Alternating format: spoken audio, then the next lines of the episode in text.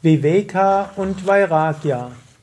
Kommentar zum 175. Vers von Viveka Chudamani.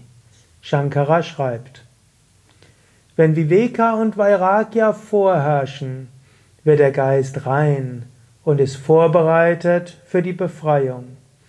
Deshalb, wenn der Mensch nach Befreiung strebt, müssen im Menschen vor allem diese zwei Eigenschaften gestärkt werden.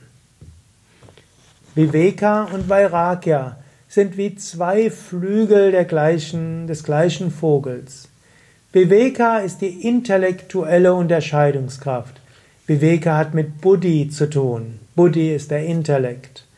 Und der Intellekt kann sich bewusst machen, ja, der Körper hat einen Anfang hat ein Ende. Der Körper erzeugt verschiedene ja, Erfahrungen. Oder der Körper geht durch Geburt, Wachstum, Reife, Alter, Tod. Körper wird durchdrungen durch Prana. Prana kann mehr sein, Prana kann weniger sein, Prana kommt, Prana geht.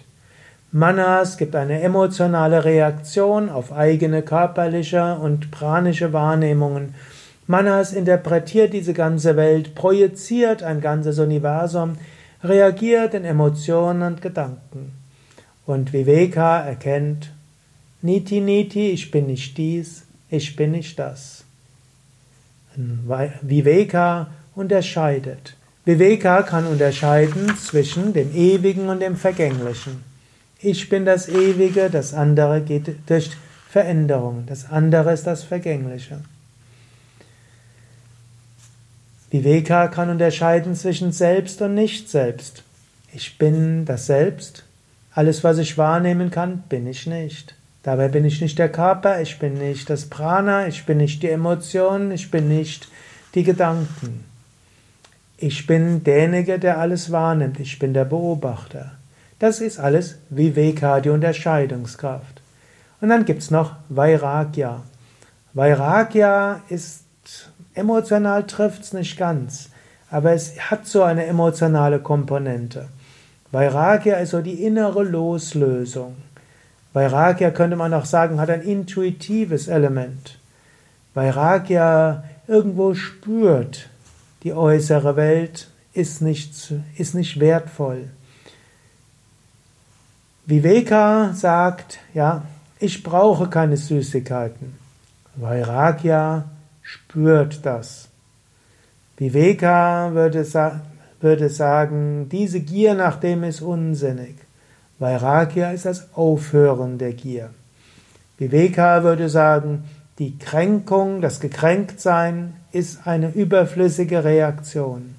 Der andere hat nur etwas gesagt. Er wollte mir vielleicht einen Tipp geben. Er hat sich vielleicht getäuscht. Es ist irrelevant, es spielt keine Rolle. Vairagya würde von innen heraus intuitiv sofort keine Reaktion zeigen. Also Viveka verstandesmäßig, Vairagya vom Herzen her. Beides gilt es zu kultivieren.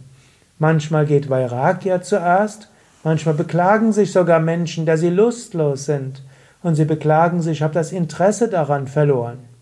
Das heißt, Herz hat's verstanden. Aber die Buddhi versteht es nicht. Buddhi meint, ich müsste doch Interesse haben. Aber vielleicht ist Vairagya da.